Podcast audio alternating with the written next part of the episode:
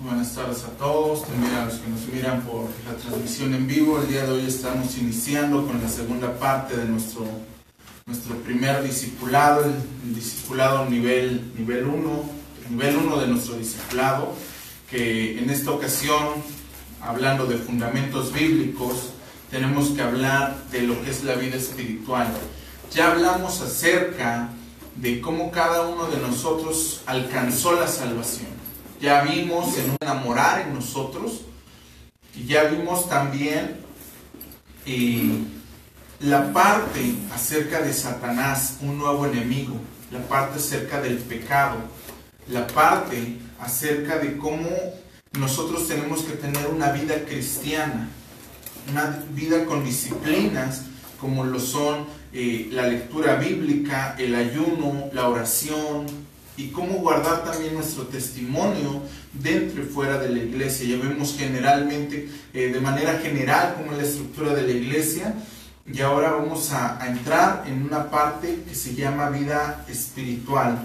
Ya lo, de, lo del examen, las personas que, tienen pendientes sus exámenes, eh, tienen que entregarlos ya este, posteriormente antes de que finalice este, este mes, tienen que estar entregando su primer examen. Y vamos a estar, este, acuérdense, cada final de capítulo, cada final de apartado, hay que estar haciendo nuestro examen. Eh, son apartados muy cortos y el día de hoy vamos a hablar de la santidad.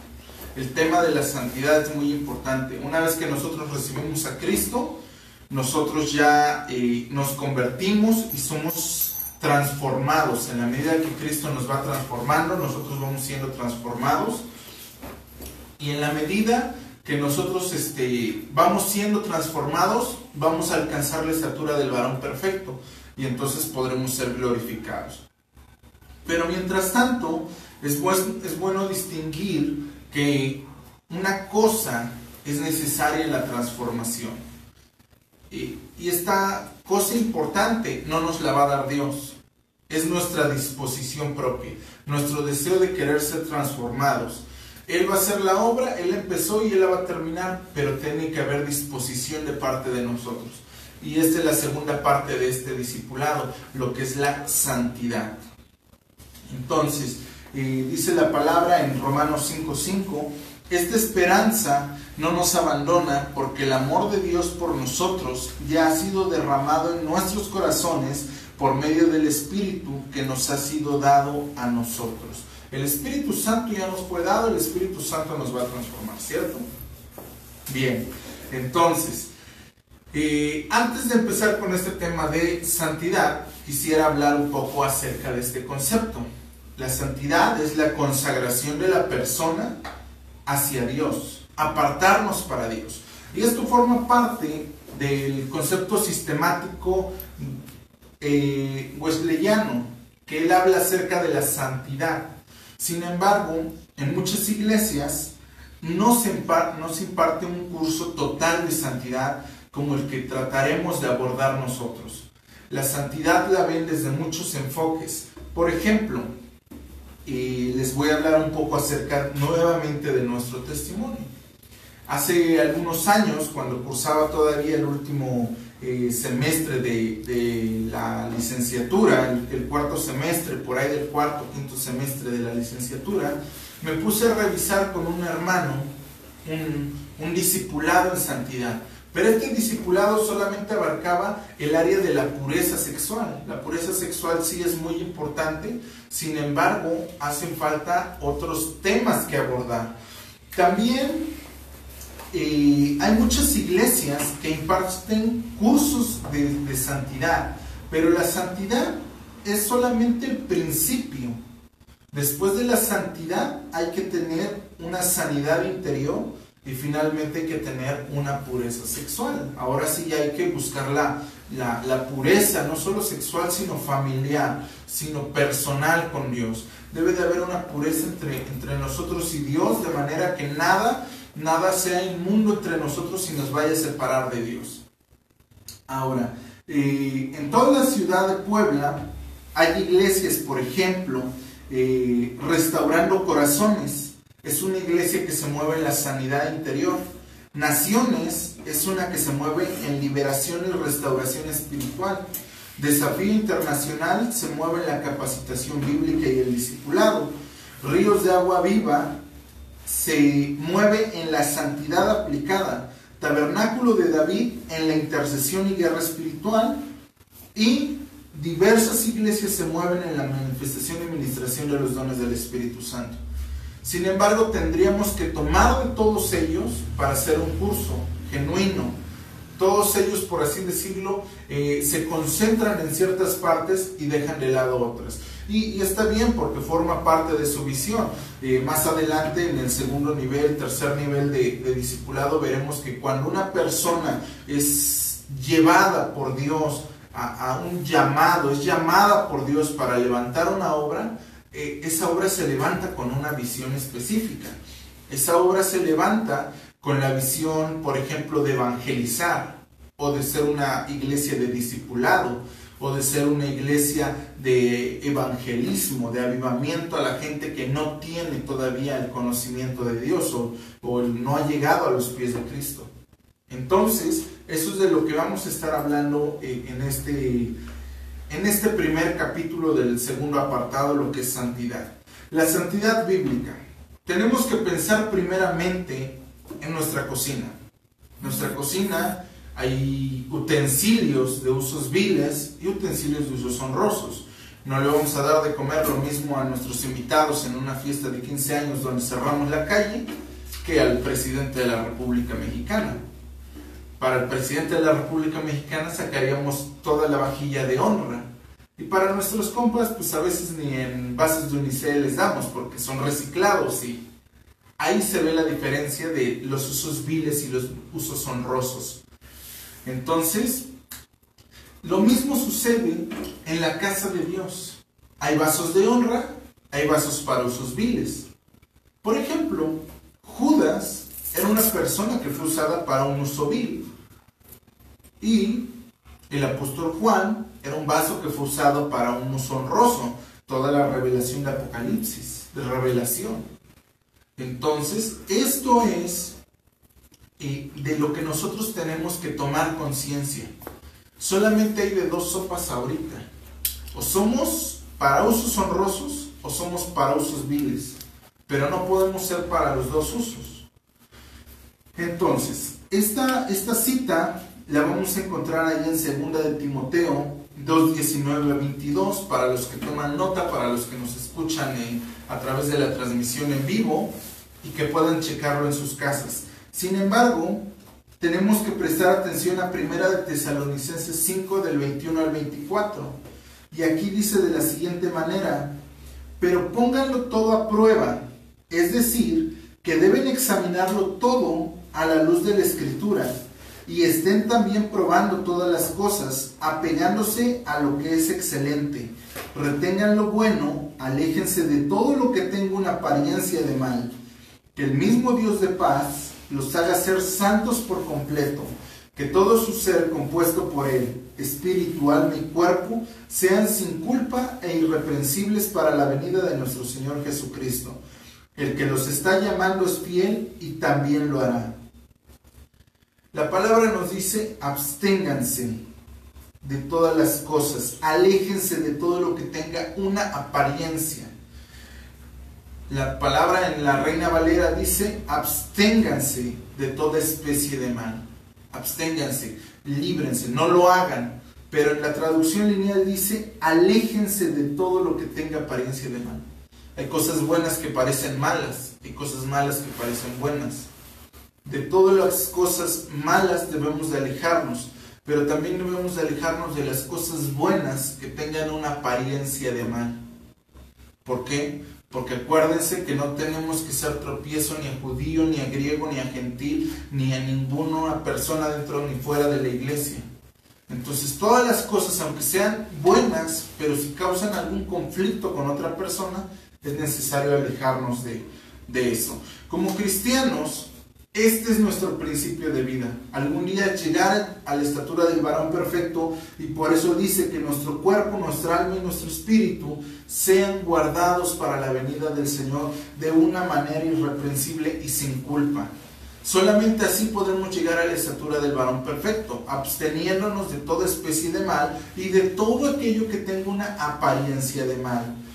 Entonces, algo que les, que les quería contar es eh, un testimonio que sucede, la importancia de por qué guardar la santidad. Mi último grado de bachiller, ya recordarán hace eh, 8 días o hace 15 días, no, no recuerdo bien la fecha en la que estuve contándoles, acerca de nuestro primer ministerio en la escuela y cómo nos juntábamos varios, este, varios alumnos y, y, les impartía yo el discipulado que había yo recibido. Y entonces, un día ahí en los baños, eh, saliendo de los baños, había un, grupo de jóvenes que estaban ahí eh, mirándonos cómo hacíamos nuestras reuniones. Y entonces uno de, los que se juntaban ahí, que había llegado a los pies de Cristo, bueno, él decía que era católico mesiánico, no sé si eso existe, pero decía que era católico mesiánico, que él nada más creía en Cristo y que no creía en los santos, pero que él era católico porque él quería seguir pecando para que Dios lo amara mucho. Entonces se acerca a estos jóvenes y les dice, oye amigo, ¿no quieres venir a escuchar con nosotros la palabra de Dios? esta persona no guardaba un buen testimonio. Y entonces uno de esos jóvenes le dice, ¿quieres que siga a Dios para ser igual que tú? Y, y, después llegó otro, otro que era hijo de pastor y le dijo, oye, ven a escuchar con nosotros la palabra de Dios. Y le dice, ¿tú quieres que yo siga a Dios para ser igual que ellos? Prefiero seguir siendo ateo que creer en un Dios que los tiene como los tiene. Claro, estos jóvenes, eh, este católico mesiánico, él iba reprobando mucho en la escuela, mientras que el ateo era una de las mentes más eh, prominentes dentro del bachiller, tenía eh, mínimo para la excelencia. O sea, por poquito y le pegaba a la excelencia total en los tres grados. Él se iba a titular, él se iba a graduar y se iba a titular porque estábamos en un bachillerato tecnológico como el mejor estudiante de esa generación. Y, y, eso nos pegó porque muchas veces nosotros eh, vivimos de una manera reprobada delante de la gente. La palabra dice que entre los requisitos del ministro está tener buen testimonio para los de afuera también, para con los de afuera. Quiere decir que las personas que están allá afuera tienen que dar testimonio de nosotros, testimonio de que realmente nosotros sí estamos viviendo lo correcto. Entonces, una vez que nos pegan estas palabras, y llegó otro compañero, este hijo de pastor, y después de que él se pone a orar y empieza a decir, pues Señor, ayúdanos, eh, él recibe un mensaje de parte de Dios y, y, se mete así normal a los baños y, encuentra a la señora del aseo, a la intendente, y le dice, eh, oiga, todo va a estar bien. El Señor me dice que todo va a estar bien. Y la señora se voltea y empieza a llorar y le dice, sabes, yo quisiera que mi hijo fuera como ustedes. No importa si cambia de religión, pero ya no lo quiero ver en esa misma situación que él está. Ese muchacho estaba metido en las adicciones. Había dejado la escuela porque había caído en adicciones. Y esta señora había visto cómo nos reuníamos a la hora del receso para, para, orar, para leer la Biblia, para tomar discipulado. Y le, le, estaba diciendo a este hijo de pastor, cómo quisiera que mi hijo fuera como uno de ustedes. Aún como el más peor, ella no miraba si, si tenían buenas calificaciones o no. Ella miraba que estaban todos en la escuela reunidos, que estábamos reunidos y que orábamos y que, que a veces llevaban guitarra y cantábamos y que leíamos la Biblia y que había discipulado. Ella es lo que veía, que, que teníamos una relación con Dios. Claro que hay que mirar las dos contrapartes, porque debemos de guardar testimonio en todas y cada una de nuestras áreas de vida, en la escuela, en la familia, eh, con Dios, en el gobierno, en la sociedad, en el trabajo, en todos lados tenemos que guardar un testimonio. Y es por eso que tenemos que pasar por un proceso de santificación. La santificación es el proceso de llegar a ser más y más como Jesús es. De llegar a la estatura del varón perfecto, a esa estatura donde Cristo se va a hacer carne en nuestra vida y donde, donde el Señor se va a manifestar a través de nosotros, de nuestro carácter, de nuestra conducta, a través de nuestra vida completa. La santidad es de suma importancia, porque al final todas nuestras obras van a ser pesadas. Queramos o no, al final todos vamos a pasar a un juicio y todas nuestras obras buenas y malas van a ser exhibidas delante de Dios. Ahí va a pasar la película de nuestra vida y todos nuestros pecados, los que no confesamos y los que sí confesamos. Y el Señor nos va a recompensar cada, cada uno como, como lo merezca. Cada uno de nosotros va a merecer lo que se ganó en vida. Entonces, dice la palabra que para poder alcanzar la santidad es indispensable que cada uno de nosotros aprenda a caminar en el Espíritu, tal como ya lo habíamos visto en la cita anterior de Tesalonicenses. Y primera de Corintios 9, 24, 27 dice, ¿no sabéis que los que corren en el estadio, todos a la verdad corren, pero uno solo se lleva el premio? Corred de tal manera que lo obtengáis. Todo aquel que lucha, de todos se abstiene. Ellos a la verdad para recibir una corona corruptible, pero nosotros una incorruptible. Así que yo de esta manera corro, no como a la aventura, de esta manera peleo, no como quien golpea al aire, sino que golpeo mi cuerpo y lo pongo en servidumbre, no sea que habiendo sido heraldo para otros, yo mismo venga a ser eliminado. Hace, hace poco compartí en un desayuno de pastores este tema acerca de la santidad y de la importancia de, guardarnos en santidad. Eh, el tema que yo exponía en ese momento era guardar la pureza interna. Y es, precisamente de lo que vamos a hablar el día de hoy. Sin embargo, también quiero incluir la parte del, discipulado, la parte que nos hizo falta eh, tratar en ese desayuno de pastores, pero que pues obviamente es algo preparado exclusivamente para ustedes que que siguen nuestro ministerio, Ministerio Dios de Pactos.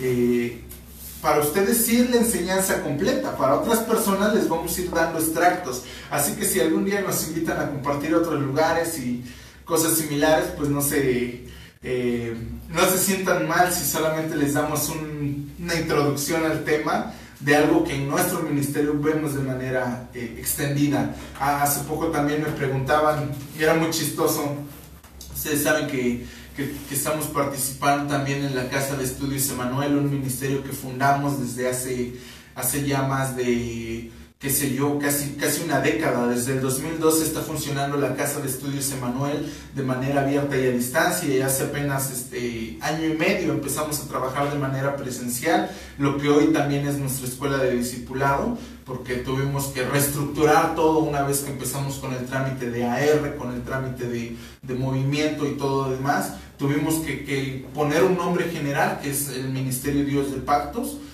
y, y, es un ministerio internacional. Mi, mi, hermano decía algo muy, muy chistoso, pero que es muy cierto. Decía, entonces yo ya puedo pedir asientos preferentes en, la, en el... Este, ¿En dónde era? En el camión. Asientos preferentes en el camión porque, porque soy internacional y ya puedo llegar y decirle a cualquier persona, oye, prepárame un sándwich porque soy internacional. Pero realmente no, no es para vanagloria y ustedes lo saben, eh, todos los que nos ven por, por internet, a través de Facebook Live y otras redes sociales como YouTube. Eh, no, no es por vanagloria, pero tenemos este, gente estudiando con nosotros de países como Venezuela, Argentina, Colombia, Chile, eh, Israel, Guatemala, Estados Unidos, Canadá. entonces tenemos una, una, extensión muy grande en nuestro ministerio de gente que está estudiando. Si bien no todos se han podido titular porque eh, el estudio es a veces demasiado extenso y los tiempos de cada uno difieren mucho en, en el plan de estudios, pero todos están constantes y estudiando. Hay también este, evangelistas de Perú que, que, nos escribieron hace poco diciendo que querían este, estudiar con nosotros y les dijimos que con mucho gusto lo recibíamos. Pero y lo que les iba a contar acerca de, de la Casa de Estudios Emanuel es que apenas me decían acerca de los manuales. Entonces me decían que, que por qué no se los habíamos dado a ellos como, como instituto bíblico Y yo les decía, bueno, porque esto es parte de nuestro ministerio. Los manuales son de Ministerio Dios de Pactos, un ministerio que, que surge de la necesidad de la gente de a veces no poder pagar eh, un lugar. Entonces lo único que se cobra es una, una módica cuota de recuperación, por así decirlo, y, y, no de recuperación, sino solamente de trámites legales para los procesos de titulación. Entonces, esto como es un, eh, un extra gratuito completamente y que forma parte de nuestro ministerio, es solamente a nivel interno de nosotros y para gente que nos conoce, que sí nos ha estado siguiendo y que entonces sí podemos decirles abiertamente, nosotros somos tal y queremos este, que estudien con nosotros o queremos eh, apoyarlos en su crecimiento.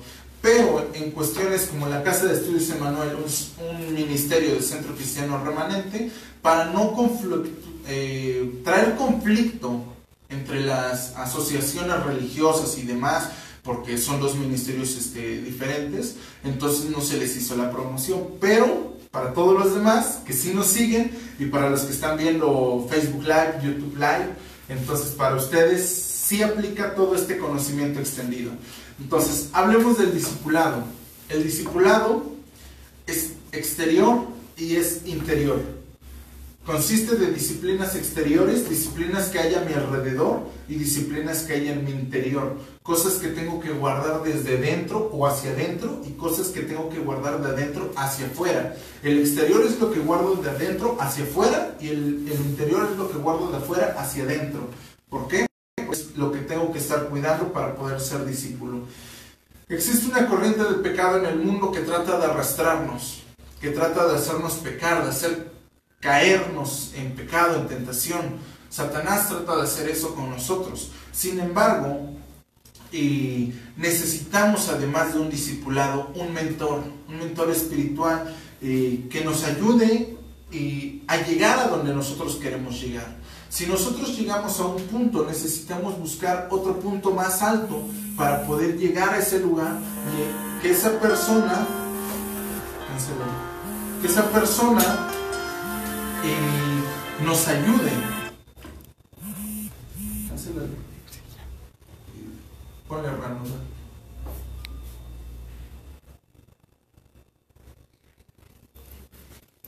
Sigue grabando. Muy bien, entonces, eh, y nos quedamos en que necesitamos un mentor, un mentor que nos ayude a llegar al lugar donde nosotros queremos llegar. Ese mentor es una persona en la que nosotros confiamos, es una persona que sabe cuáles son nuestras debilidades, pero sobre todo es una persona que está en el lugar al que queremos llegar. No puedo decirle a mi primo, a mi vecino, al, eh, al este, ¿cómo se llama este muchacho que sale en el YouTube que dice que es psicólogo? Bueno, no me digas el nombre porque no va a ser que nos vaya a estar viendo por ahí en, en internet. Había, un hombre ahí en internet que dice, hoy la voy a hacer de psicólogo. Y otro día dice, hoy la voy a hacer de doctor. Y hoy la voy a hacer. No podemos recurrir a ese tipo de personas porque no están capacitadas ni espiritualmente, ni bíblicamente, ni emocionalmente, ni psicológicamente, ni culturalmente en cuanto a conocimientos. Entonces, lo que nosotros tenemos que aprender es que un mentor nos va a impulsar, Decía un hermano, el, el pastor Elio, ahí en redes ministeriales, me decía Salmo 32, eh, Salmo 32 dice, eh, te enseñaré el camino que debes de andar, Salmo 32, 15. Y, dice, la palabra en hebreo es shara, Quiere decir, yo te llevaré de la mano el camino que debes andar y mis, mis, ojos van a ser tus ojos y tú vas a saber cuál es el camino que debes de caminar porque yo te enseñaré. Pero el verbo enseñar significa te tomaré de la mano y te enseñaré con mi ejemplo el camino que tú debes de andar. Entonces, ese es un buen consejo que nosotros tenemos que pensar y que meditar antes de buscar un consejero. ¿A dónde quiero llegar? quién ya está ahí y cómo me puede ayudar. Y luego ver si quiere ayudarme y si Dios ha puesto en él el deseo de ayudarme. Porque yo puedo decir, ah, es que yo quiero ser, no sé, como Josh McDowell. Y entonces voy y le pido cobertura en un congreso o qué sé yo, donde me lo encuentre en la calle comiendo un helado. Y le digo, oye, yo quiero que seas mi cobertura. quiero que me ayudes a llegar a donde tú estás. Y él me va a decir, lo más seguro es que él me diga, lo voy a orar. Y a lo mejor nunca me conteste y nunca más lo vuelvo a ver. Yo no puedo decir que él es mi mentor o que, o que él ya es mi, eh, mi cobertura, porque realmente no me está propulsando a donde yo tengo que llegar. Y Dios tampoco le, le dio el, el mensaje, no le habló para decirle que Él me tiene que ayudar y que apoyar a, llegar a donde yo tengo que estar. Entonces, eh, dice Mateo 28, 19 y 20, por lo tanto vayan a ser discípulos de todas las naciones, dándoles inmersión en el nombre del Padre, del Hijo y del Espíritu Santo, y enseñen a obedecer todas las cosas que yo les he ordenado para siempre. Yo estaré con ustedes todos los días hasta el final del mundo presente. Tenemos que ser discípulos, pero antes de ser discípulos, tenemos que ser discípulos de alguien más. Esa es la cuestión, que no simplemente tenemos que decir, ah, voy, voy a ser discípulos de todas las naciones. No, eh, ya se los decía yo, Josué Irión lo dice, si quieres enseñar, aprende tú primero. Si quieres predicar, siéntate y escucha la palabra tú primero. Si quieres eh, orar, que oren por ti primero. Aprende tú primero a hablar con Dios y luego vas y intercedes por la gente. Quieres salir a evangelizar, que te evangelicen a ti primero. Hay gente que quiere salir a evangelizar y que no ha cruzado ni siquiera la sala de su casa, pero ella quiere irse al otro lado del mundo. Entonces tenemos que aprender a ser discípulos primero. El discipulado originalmente constaba de tres tipos de relación. La relación de padre-hijo, e la relación de eh, rabino-discípulo y la relación de padre espiritual-hijo espiritual, que es lo que veíamos eh, alrededor de toda la escritura. Entonces, eh, el primer método, la relación padre-hijo, implica un nivel de enseñanza básico, algo eh, like, por así decirlo, algo más relax, algo que no, no es gravoso. Esto se ve principalmente en las comunidades judías, cuando los padres empiezan a educar a sus hijos alrededor de los 3 a 4 años. Cuando el niño ya sabe hablar completamente bien, los padres comienzan a, enseñarles el oficio que van a tener, si son herreros, carpinteros, todo, y a la par les van enseñando lo que es también eh, la palabra de Dios. Y la palabra dice ahí en Deuteronomio 6 del 4 al 9, escucha Israel, el Señor nuestro Dios, el Señor uno es. Amarás al Señor tu Dios con todo tu corazón, con todo tu ser, con toda tu alma y con todas tus fuerzas y recursos. Y estas palabras que yo te ordeno hoy han de permanecer escritas en tu corazón y las enseñarás en forma aguda y diligente a tus hijos. Y guardándolas hablarás de ellas sentado en tu casa, andando por el camino, al acostarte y al levantarte las atarás en tu mano como señal, estarán escritas en tu mente y serán como una banda sobre tus ojos y alrededor de tu frente. Y las escribirás aún en los marcos y en las puertas de tu casa.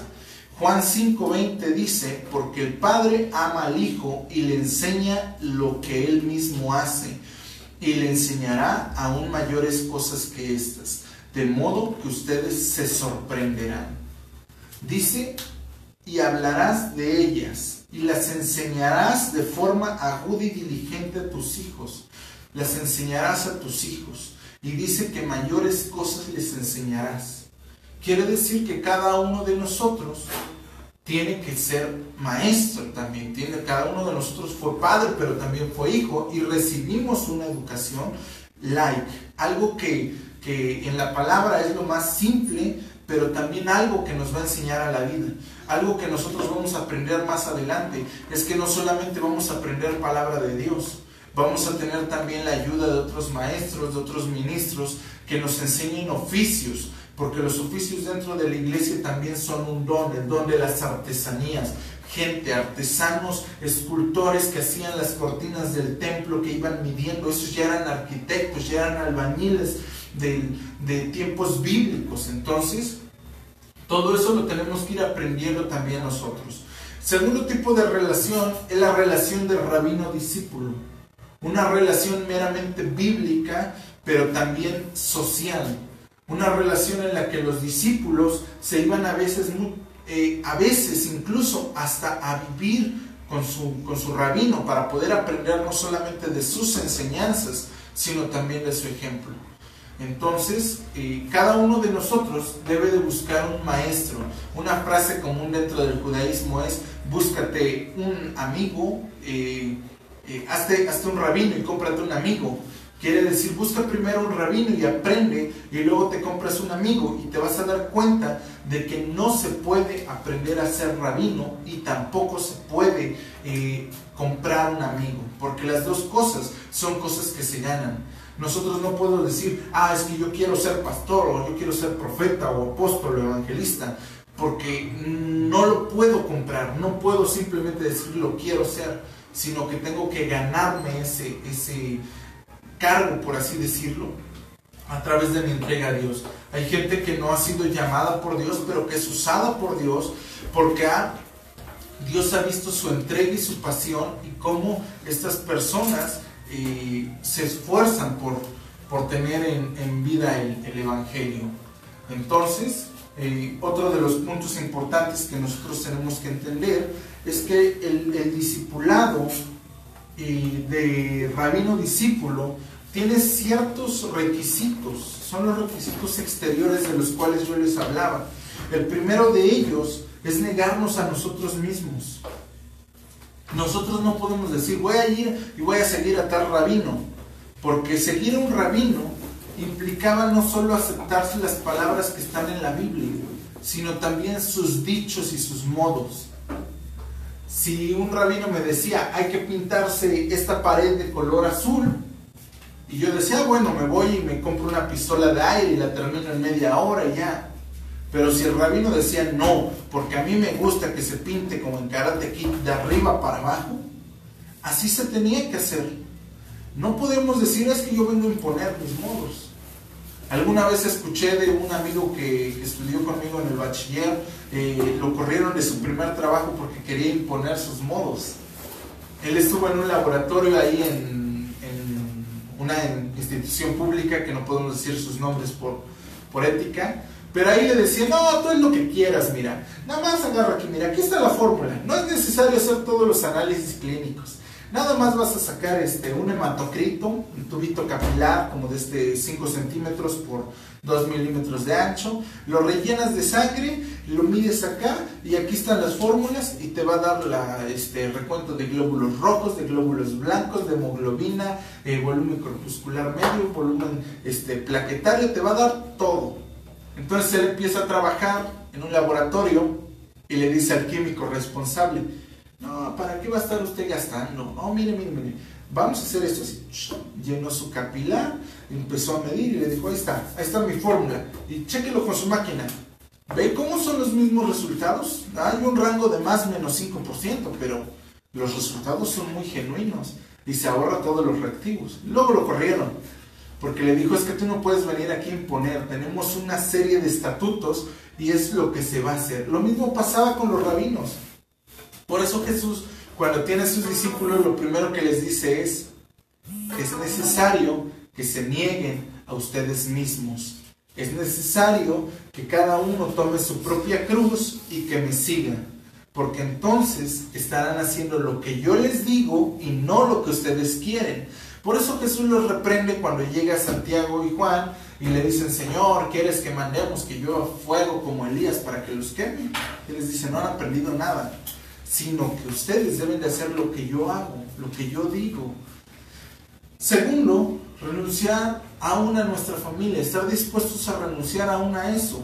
¿Por qué? Porque el discipulado no solamente implica tiempo, sino muchas veces también parte de nuestra economía. Poder llegar a ser discípulos de Cristo incluye también nuestra economía, el pagar, porque los discípulos eh, servían a, su Señor, pero luego el Señor también les servía, el rabino también los alimentaba y los cuidaba como si fueran sus hijos. Era una relación mutua de decir, a ver, ¿qué vamos a comprar? Vamos a hacer eh, de desayunar, no sé, queremos unas pizzas y todos ponían, pero tenían tiempo y disposición de tal manera que renunciaban aún a sus familias, porque pasaban mucho tiempo eh, con, su, con su rabino. Tercero, renunciar a nuestras posiciones, continuando con lo que ya les había yo dicho. Renunciar incluso a aquellas cosas que, nosotros consideramos eh, como riqueza personal, como una buena economía. Cuarto, renunciar a los placeres del mundo, porque eh, de la misma manera en la que se preparan los médicos genuinos, que renuncian a muchas cosas y, muchas profesiones que, renuncian a muchas cosas por, por salir adelante, por tener unos buenos estudios, de la misma manera nosotros tenemos que renunciar para, para estar en el Evangelio. Nosotros no podemos decir, ah, es que no tengo tiempo. Claro que siempre hay tiempo. Siempre hay tiempo porque yo conocía a una persona, a, un hermano que decía eh, que cuando él se convirtió, él iba al bachiller y luego al servicio social y luego hacía tareas y luego en la noche tomaba sus discipulados y leía la Biblia y, muchas veces ni siquiera dormía por, por ir aprendiendo más del Evangelio. Claro que en ese tiempo lo hacía con otros fines, porque eh, aunque sí aprendía de la palabra, lo que él quería era saber más, tener más conocimiento. Entonces, cuando una persona no pone sus ojos en Cristo, se va a dar cuenta de que por eso a veces cuando ayunamos sin propósito nos es bien fácil, pero cuando ayunamos con un propósito específico cuesta realmente.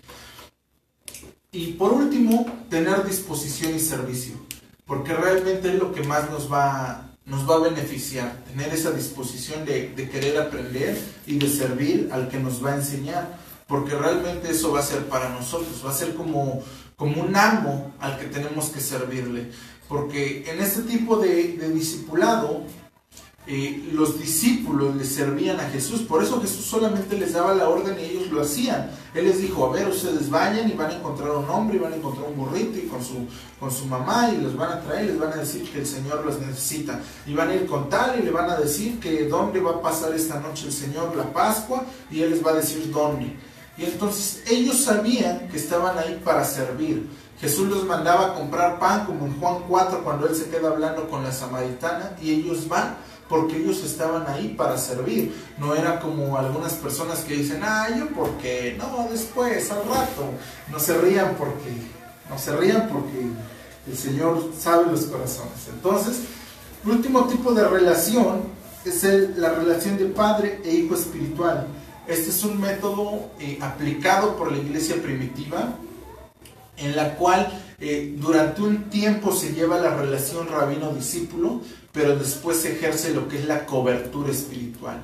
Lo, es, lo que es yo te voy a cuidar, yo te voy a supervisar, no te voy a controlar, porque la cobertura no controla, solamente ayuda y aconseja y, propulsa y, te, desafía a ir más allá, te reta a seguir creciendo.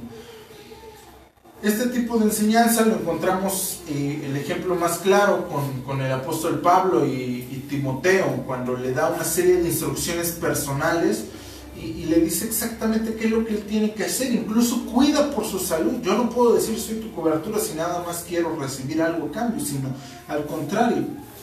Él le dice, esta orden, hijo Timoteo, para que conforme a las profecías que, que se han dado acerca de ti, puedas pelear la buena batalla y luego le dice, no reprendas al anciano, exhórtale y a las mujeres ancianas, muestra respeto, permite que la viuda sea puesta en lista, ya no bebas agua, sino usa un poco de vino por causa de tu digestión, por tus enfermedades este, frecuentes.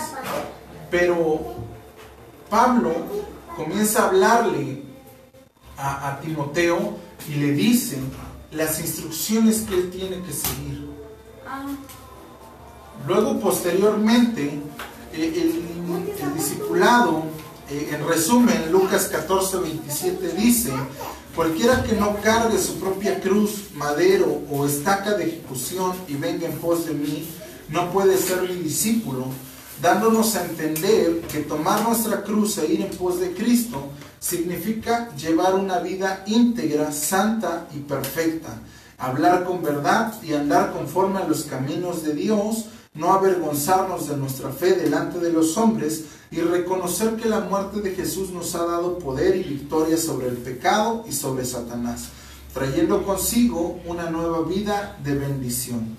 Entonces, ahora hablando de un discipulado ya, eh, eso es lo que nosotros hacemos hacia afuera, lo que nosotros vamos a cuidar hacia afuera, que es negarnos a nosotros mismos, renunciar incluso a nuestra familia, renunciar a los placeres del mundo, tener disposición y servicio y renunciar también a nuestras posiciones, a lo que nosotros tenemos, porque también debemos desprendernos de eso. Entonces, hablando ya de del camino a la santidad, la santidad eh, se logra cuando uno aprende a vencer el pecado. El pecado es un proceso, ya lo veníamos diciendo en veces anteriores, que comienza con la seducción al pecado y termina con la consumación del pecado. Si nosotros aprendemos a identificar este proceso, entonces nosotros vamos a saber detener este proceso y por ende vamos a saber guardarnos en santidad. No sé cuánto tiempo me queda, todavía me queda tiempo, que, este, ¿qué hora es todavía?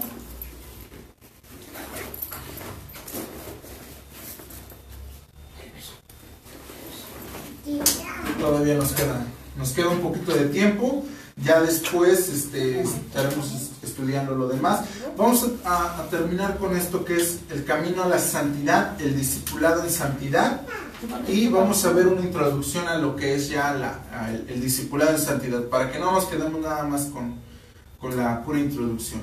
Entonces, eh, alguna vez, retomando para que no nos desapeguemos a lo que está en el manual, platicando con un hermano, él me decía que el pecado es eh, sobrepasar lo que Dios nos ha permitido. De pronto nosotros vamos a la tienda como cualquier otro día y nosotros compramos un gansito. Gansito frío, gansito congelado, gansito al tiempo, gansito aplastado. Pero al final solo es un gansito.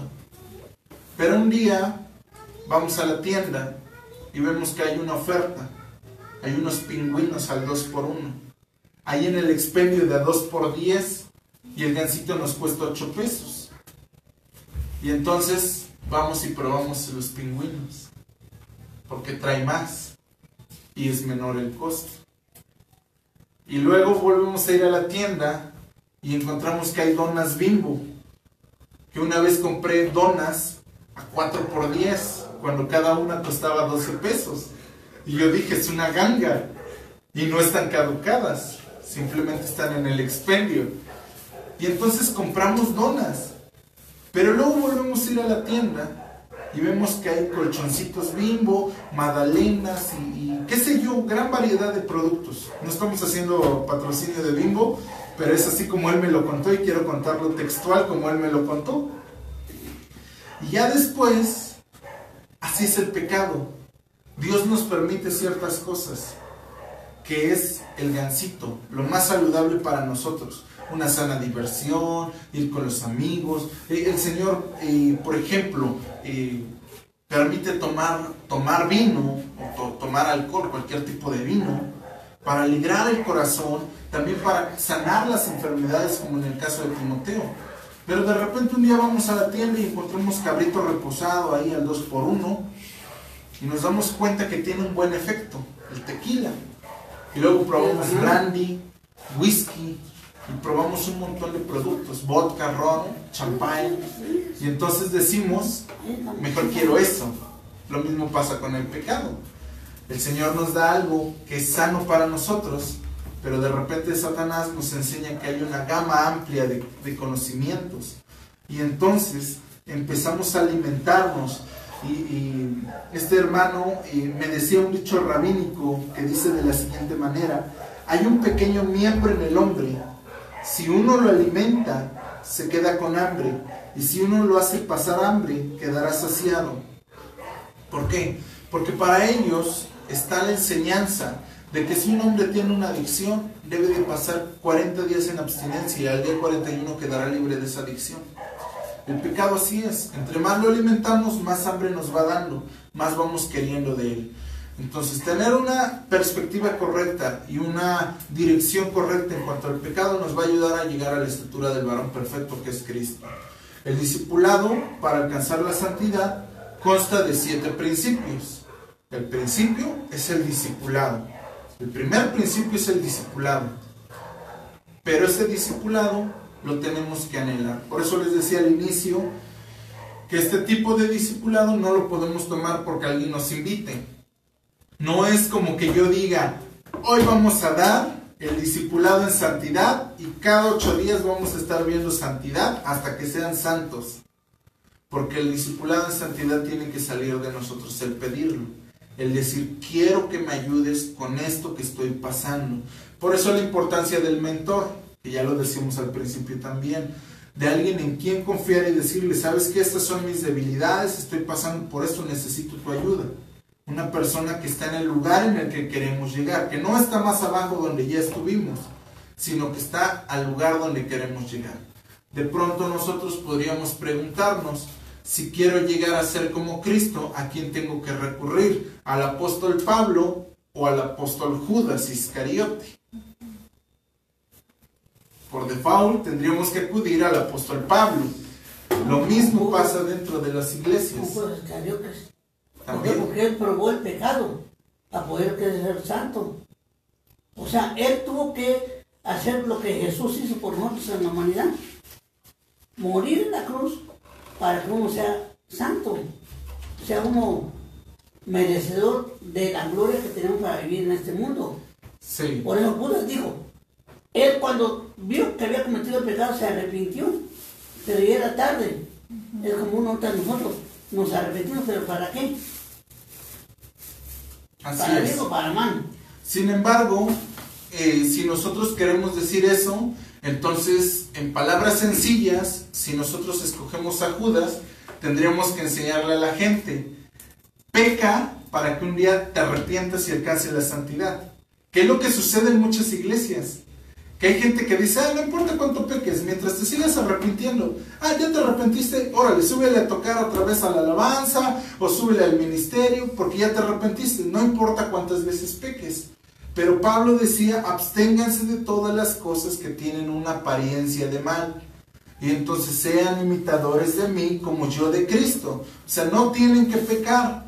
Vean lo que yo estoy haciendo mal y no lo hagan. Y lo que estoy haciendo bien, eso sí háganlo. Si nosotros seguimos a Judas, tendríamos que decirle peca para que pase algo bueno y entonces vas a ser redimido. Lo mismo que dice la gente, donde abunda el pecado, sobreabunda la gracia, y yo peco para que Dios me ame más, porque Dios ama al pecador. Entonces, esa es la diferencia. Nosotros tenemos que anhelar y, buscar a alguien que esté en el lugar que queremos llegar, porque va a haber una transferencia de ADN espiritual.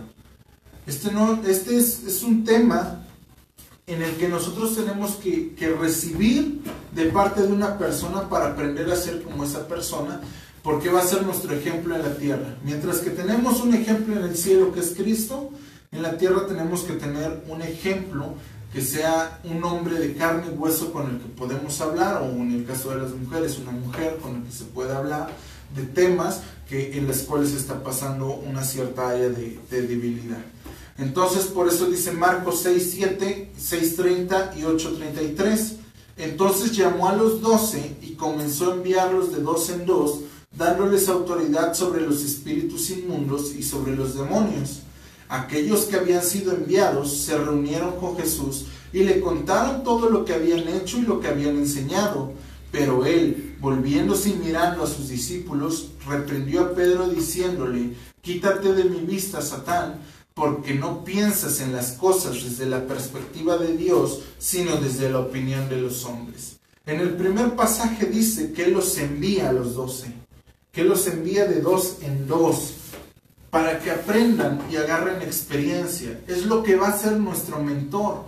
Nos va a decir, a ver, ¿qué es lo que quieres llegar? ¿Quieres alcanzar la santidad? Lo primero que vamos a hacer es aprenderlo. Lo primero que vas a hacer es ayunar. Lo primero que vas a hacer es orar. Y ahora cuéntame qué, qué hiciste. Y entonces dice que aquellos que habían sido enviados regresaron y le dijeron, Señor, mira, hicimos esto. Al final Jesús les dice, no se gloríen porque los demonios se sujetan, sino porque su nombre ya está en el libro de la vida. Pero al final encontramos en Marcos 8:33 que dice que viendo a Pedro le dice, quítate de delante de mí, Satanás. Porque ahí Pedro le estaba diciendo, eh, de ninguna manera esto te acontezca. En el griego original es, yo no te permito que tú vayas a morir. No te doy permiso. A veces queremos hacer eso con Dios de decirle, Dios, yo no te doy permiso de que obres en mi vida. Y entonces Jesús le dice, lo reprende. Necesitamos a alguien que nos exhorte, alguien que nos corrija, que nos instruya y que nos diga, quítate de delante de mí, Satanás, porque no estás pensando en las cosas de Dios, sino en la de los hombres. La diferencia es, y para los que no lo habían escuchado y no le he dado tiempo a, mi hermano en determinado momento de que lo explique, la diferencia aquí en, Satán y, la palabra hebrea también, Shatán, Hasatán y Hashatán. La diferencia está en que Hasatán es el opositor y Hashatán es el ángel caído. Entonces, cuando la palabra dice Hashatán, que también se traduce como Hasatán, en realidad está hablando del ángel caído Lucifer, que ahora se conoce también como Satanás o como el acusador o como el diablo. Y cuando habla de Hasatán, habla de un adversario, de un oponente, de alguien que ofrece resistencia. Bien podríamos decir que nosotros somos los ángeles y que Satán son eh, eh, las personas. Estamos jugando un partido de fútbol, nosotros somos los ángeles y los del otro equipo son Satán, porque presentan un adversario, es alguien que se está oponiendo a nosotros, es alguien que nos está deteniendo de llegar a nuestra meta. Hasatán sería el sistema de frenos de nuestro coche que impide que el coche vaya demasiado rápido. Entonces, esa es la pequeña diferencia en que cuando habla de Hasatán, aquí le está diciendo, quítate delante de mi vista, adversario, porque me eres oposición. No le está diciendo Satanás, no le está diciendo que esté endemoniado, le está diciendo, eres un adversario para mí. Así como estás ahorita, eres adversario, pero si quieres ser aliado, pon la vista en las cosas de Dios. Pero lo está reprendiendo y le está diciendo, quítate de delante de mí, y lo está corrigiendo. El primero de los principios que tenemos que ver es el cuidado de, nuestra mente.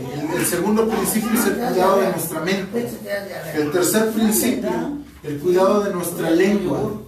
El cuarto principio es el cuidado de nuestros ojos. El quinto principio es aprender a vencer la tentación.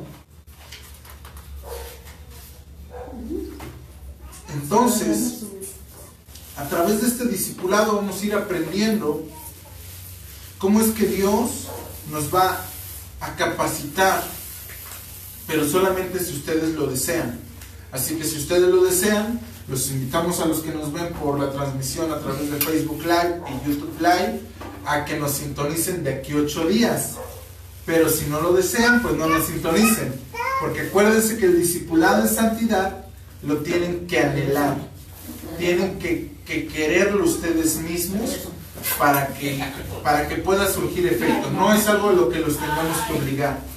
Entonces, si ustedes no quieren, pues de igual manera. Los que están aquí presenciales, pues también de aquí ocho días estaremos hablando acerca del cuidado de nuestra mente, nuestros ojos, nuestra lengua, nuestros sentidos espirituales, cómo guardarlos, aprender a vencer la tentación.